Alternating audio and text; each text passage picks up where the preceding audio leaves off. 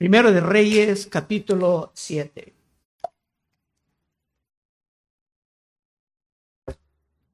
Estamos continuando con los logros del rey Salomón en el levantamiento de su reino.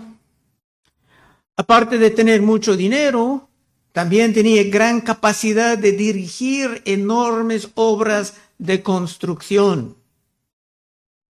Terminando el último capítulo, dijo que Salomón terminaba el templo de Dios en siete años.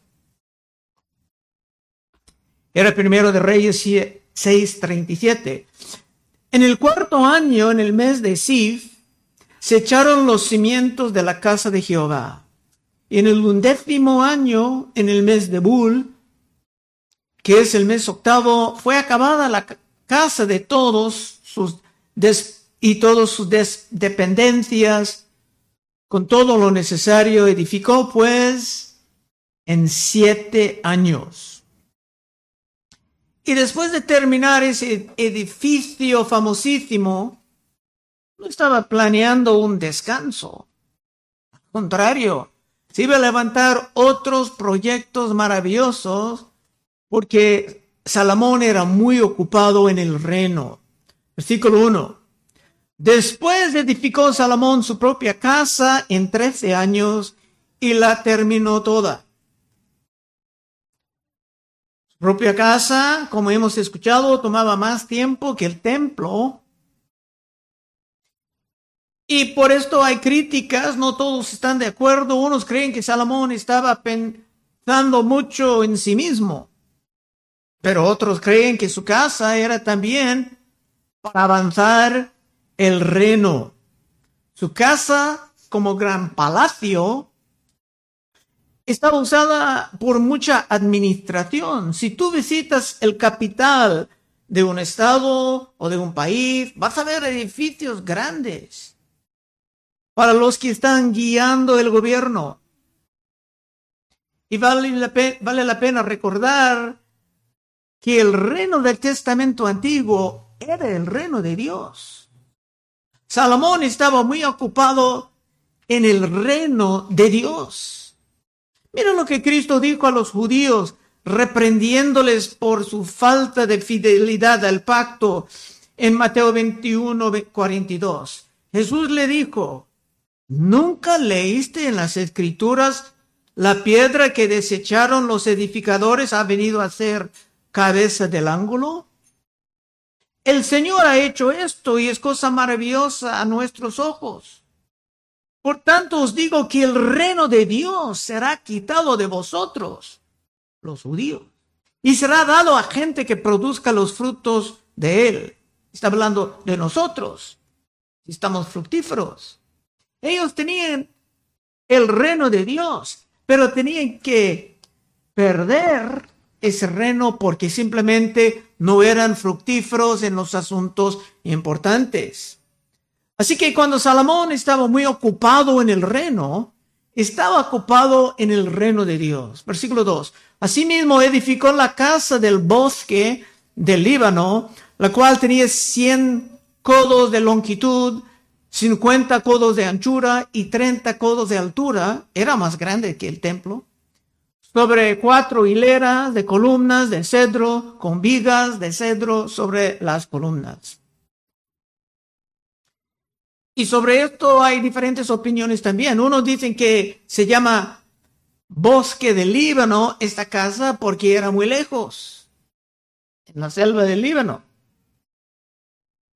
Otros dicen que tenía ese nombre, bosque del Líbano, porque era tan lleno de cedro que vino del Líbano, una madera costosísima y bien duradera. Tres, estaban cubiertos de tablas de cedro arriba sobre las vigas, que se apoyaban en 45 columnas, cada hilera tenía 15 columnas, y había tres hileras de ventanas y una ventana contra otra en tres hileras. Veremos aquí en esta noche detalles, pero no tantos como del templo, que Dios hablaba tanto, siendo tan importante a él, y siendo un tipo, un símbolo de Cristo Jesús. En esta noche tenemos la construcción de la casa de Salomón, que era un palacio, algo de una casa para su esposa de egipcia, y finalmente muchas muebles herramientas para el templo. Versículo 5. Todas las puertas y los postes eran cuadrados y unas ventanas estaban frente a las otras en tres hileras. También hizo un pórtico de columnas que tenía 50 codos de largo y 30 codos de ancho. Y este pórtico estaba delante de las primeras con las columnas y maderos correspondientes. Hizo asimismo el pórtico del trono en que había de juzgar el pórtico del juicio y lo cubrió de cedro del suelo al techo. Como dije, no estoy de acuerdo con los que creen que Salomón aquí estaba dedicándose a sus lujos personales. Habla aquí como parte de esa casa un pórtico del trono para juzgar. Era una corte. Como el rey Salomón también era un gran juez. Como vimos en la casa en el caso de las prostitutas. Seguramente había cientos de otros casos grandes sobre tierras, sobre conflictos potenciales que Salomón prevenía con sabiduría. Y la gente venía de lejos, personas importantes. Había lugar para ellos en esta casa. Es cierto que Salomón va a pasar una mala racha en algo de apostasía. Pero esto será más tarde. En esta temporada de este capítulo, en esta temporada de su vida, estaba caminando con Dios y sirviendo a Dios día y noche. Ocho.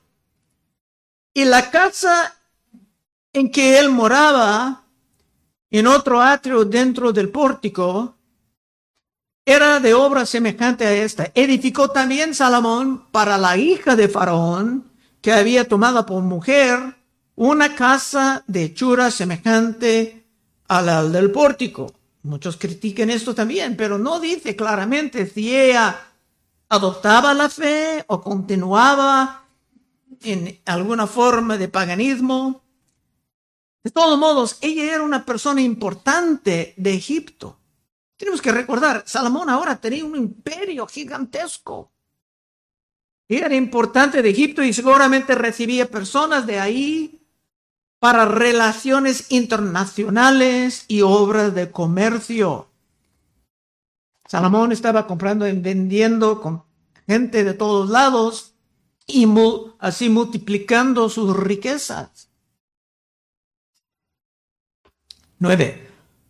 Todas aquellas obras fueran de piedras costosas cortadas y ajustadas con sierras según las medidas, así por dentro como por fuera, desde el cimiento hasta los remates y asimismo por fuera hasta el gran atrio. Van a hablar de piedras muy grandes, pero nosotros no entendemos sus medidas de codos, y los expertos lo han analizado para entender el tamaño de estas piedras. Una de esas piedras era del tamaño de uno de estos camiones de Amazon o de UPS que viene ya entregando cosas a las casas. Era así de grande, una piedra. Era como en Perú, donde estaban construyendo con piedras gigantescas, que los modernos aún no entienden completamente ¿Cómo se hicieron esto? ¿Cómo los movían? No teniendo maquinaria moderna. Diez. El cimiento era de piedras costosas, piedras grandes, piedras de diez codos y piedras de ocho codos. Ahí hacia arriba eran también piedras costosas, labradas conforme a sus medidas y madera de cedro. Todo era costoso, glorioso, para magnificar lo que Dios estaba haciendo. Hermanos, Dios quiere mostrar su gloria a todos, a nosotros, a los ángeles. En aquel entonces estaba haciendo con cosas materiales, ahora está haciendo en la vida de ustedes. 12. Y en el gran atrio alrededor había tres hileras de piedras labradas y una hilera de vigas de cedro y así también el atrio interior de la casa de Jehová y el atrio de la casa. No olvides Salomón hacía todo esto mientras estaba gobernando sobre diferentes regiones de su imperio.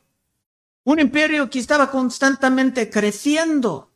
Salomón hacía todo esto mientras estaba manteniendo relaciones con otras, otros países, como del norte de, de Líbano.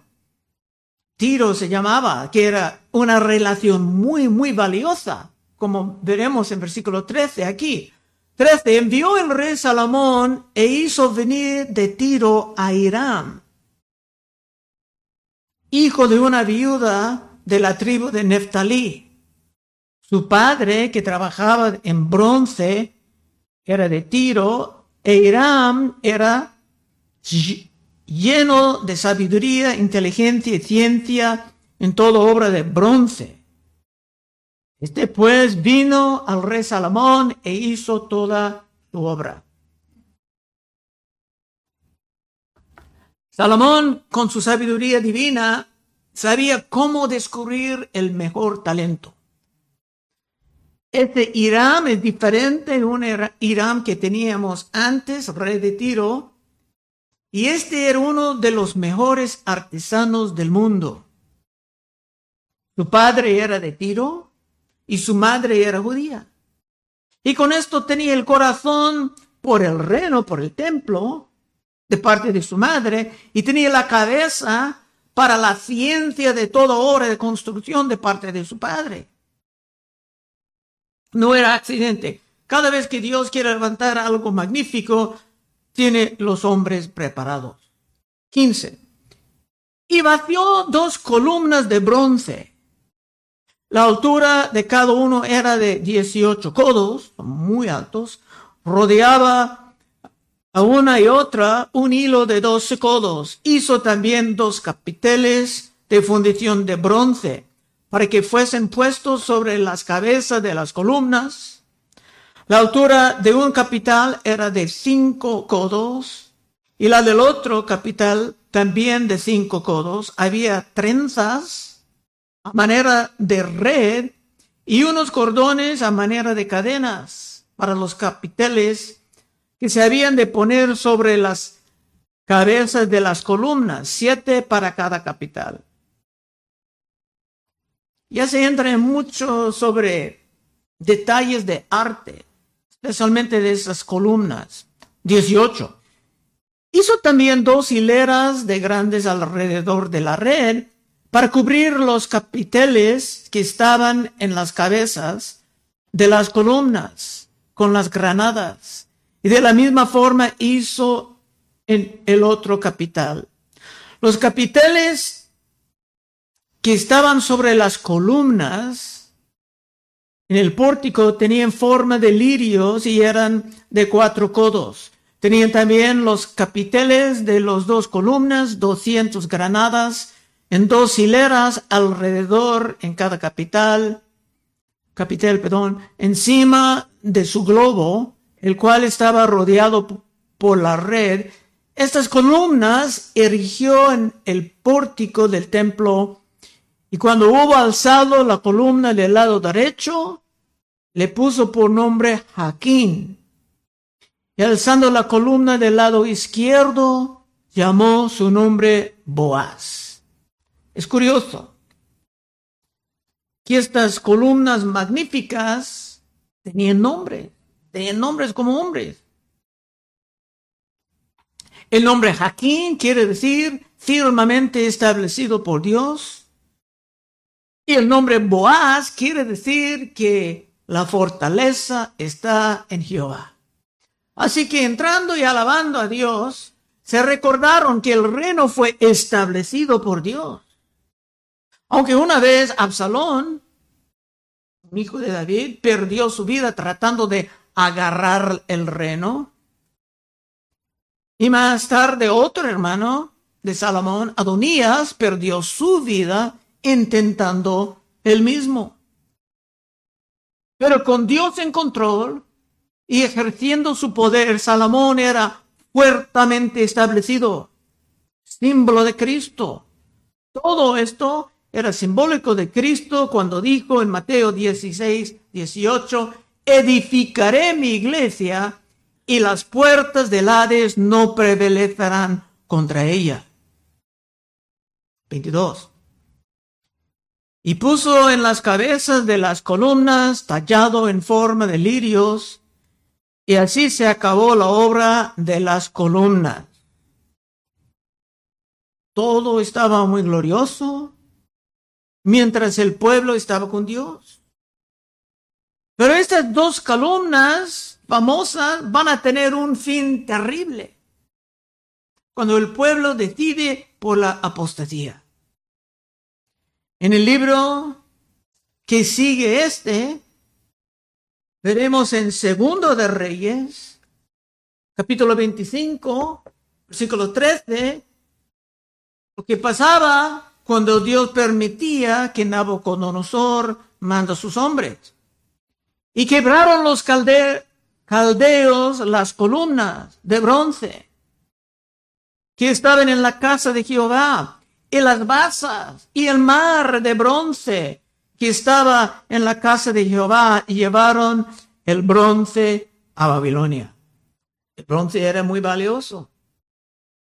Todo esto y más será perdido bajo Nabucodonosor cuando el pueblo abandona su fe para participar en la idolatría. 23. hizo fundir a sí mismo un mar de diez codos de un lado al otro, perfectamente redondo. Su altura era de cinco codos y lo ceñía alrededor un cordón de treinta codos. Este mar era como una gran cisterna de agua dentro del templo para limpiar la sangre que era constantemente derramada de animales inocentes. Y por supuesto estos animales representaban a Cristo, o sea, el Cordero de Dios que quita los pecados del mundo. Por esto dedicamos, hermanos, tanto tiempo a los estudios del templo, porque Cristo está presentado aquí metafóricamente. Hay iglesias cuando vienen a este detalle dicen, vamos a saltar sobre todo esto. Pero aquí estamos buscando joyas. 24 y rodeaban aquel mar por debajo de su borde alrededor unas bolsas como calabazas, diez en cada codo, y ceñían el mar alrededor en dos filas, las cuales habían sido fundidas cuando el mar fue fundido. Y descansaba sobre doce bueyes. Esto es simbólico, muchos toman como que ese agua viva tenía que ir en cada dirección.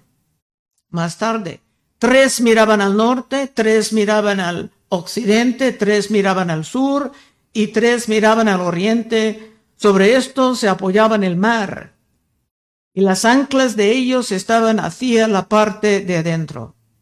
El grueso del mar era de un palmo menor y el borde era labrado como el borde de un cáliz o de flor de lis y cabían en el dos mil vatos. Era muy grande, lleno de agua. Era como los lugares para elevar en el tabernáculo antes, en el tiempo de Moisés, pero ahora todo era bastante más grande, bastante más glorioso.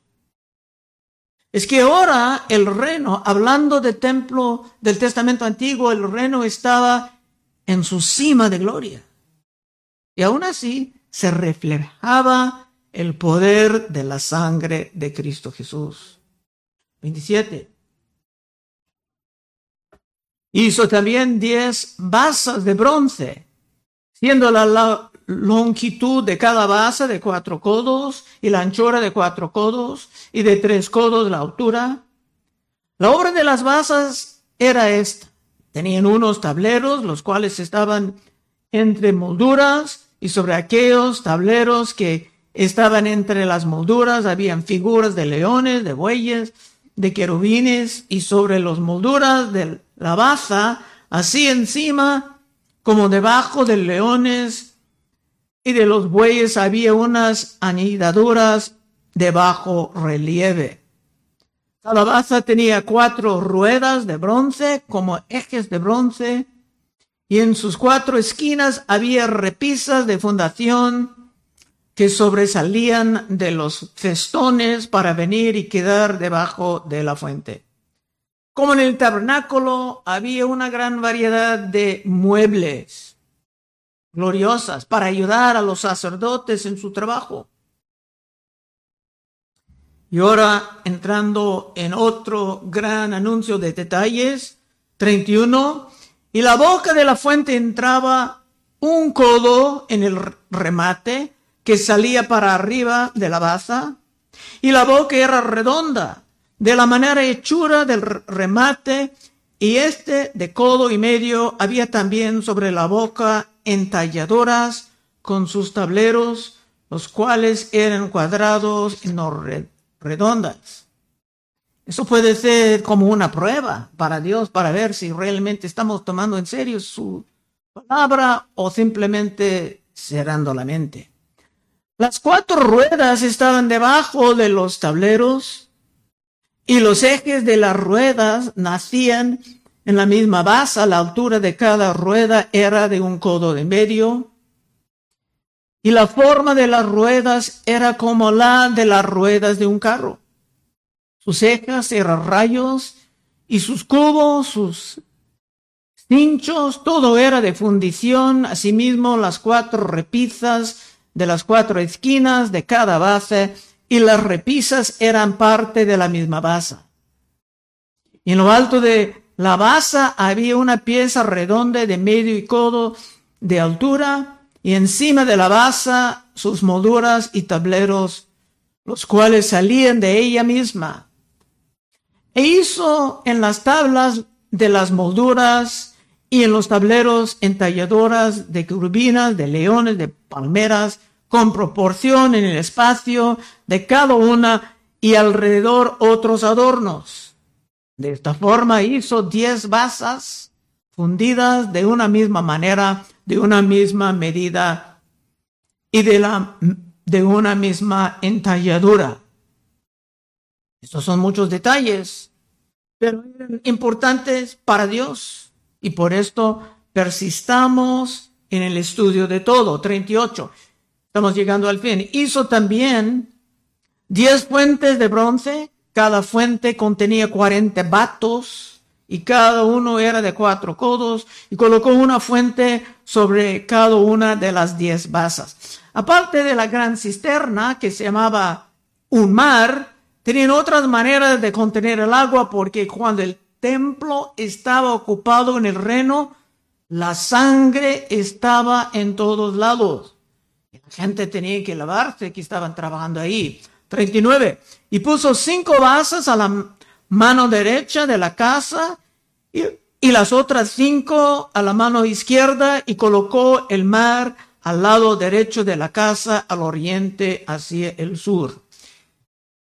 Aunque Irán, el gran artesano, construía todo esto, todo esto, Salomón tomaba el tiempo de supervisar y asegurar que todo era correcto. 40. Asimismo hizo Irán fuentes y tenazas y cuencos. Así terminó toda la obra que hizo a Salomón para la casa de Jehová.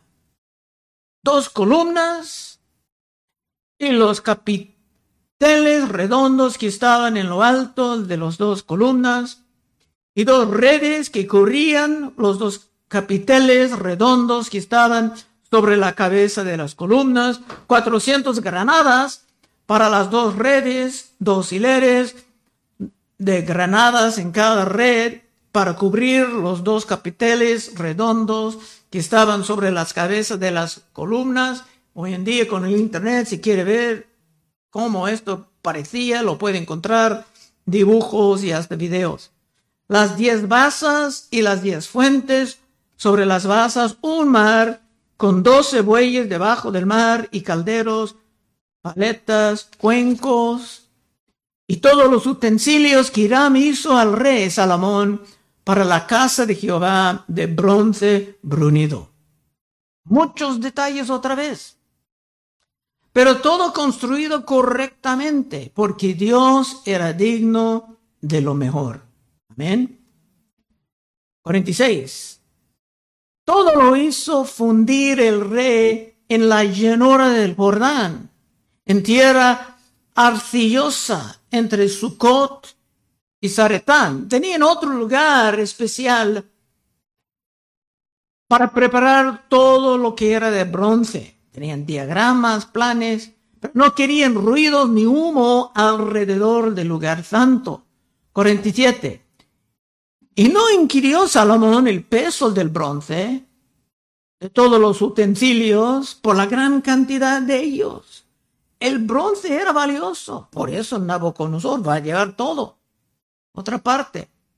Pero Salomón era tan ocupado en el reino que ni valía la pena grabar la cantidad usada. 48.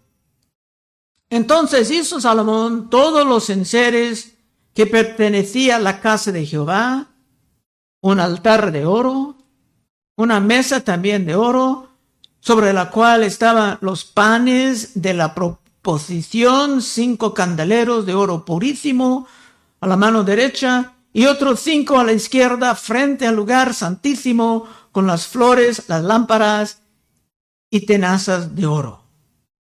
Las panes de la proposición en el Testamento Antiguo eran como simbólico de nuestra Santa Cena, que viene en dos días y ojalá estás preparándote. Última parte, versículo 50. Asimismo, los cántaros, despabiladeras, tazas, cucharillas incensarios de oro purísimo, también de oro los quiciales de las puertas de la casa de adentro del lugar santísimo y lo de la puerta del templo. Así se terminó toda la obra que dispuso así el rey Salomón para la casa de Jehová. Y metió Salomón lo que David su padre había dedicado, plata, oro y utensilios, y depositó todo en las tesorías de la casa de Jehová. Felicidades, ha llegado al fin de este capítulo. Y Dios es galardonador a los que le buscan. En fin, Salomón pasaba años, décadas, muy ocupado en el reino de Dios. Y podemos decir que en, en aquella temporada de su vida, que Salomón cumplía lo que Cristo dijo en Mateo 6:33, mas buscad primeramente el reino de Dios y su justicia, y todas estas cosas os serán añadidas. En fin, si tú quieres vivir con el reino de Dios como prioridad en tu vida, ocupado en los asuntos del reino y por lo tanto siempre bendecido, puede pasar al frente en unos momentos y oraremos contigo. Vamos a orar. Oh Padre Dios, te damos gracias que siempre hay algo, una joya, un diamante, escondiéndose en todos estos detalles. Deje que todo entre en nuestra, nuestro espíritu, preparándonos, Señor, por la Santa Cena para recordar la gloria que tú has pasado a nosotros por la muerte de su, de su Hijo. Pedimos en el nombre de Cristo. Amén.